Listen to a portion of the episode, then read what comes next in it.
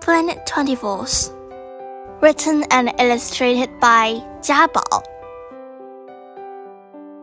Hello, I'm Ella Featherwings. I'm very, very, very, very glad to see you. This book is about my stories. Uh, uh, actually, it's our stories. The story of my whole class. Now I want to tell you something about my family. Benson, my dad. This is my dad. And our doctor. Becky, my mom. This is my mom. She prefers reading to cooking. My dad is our cook, but my mom like baking. Edwin, this is my brother. He likes silly hats. Elaine, this is my little sister Elaine. She's too young to talk.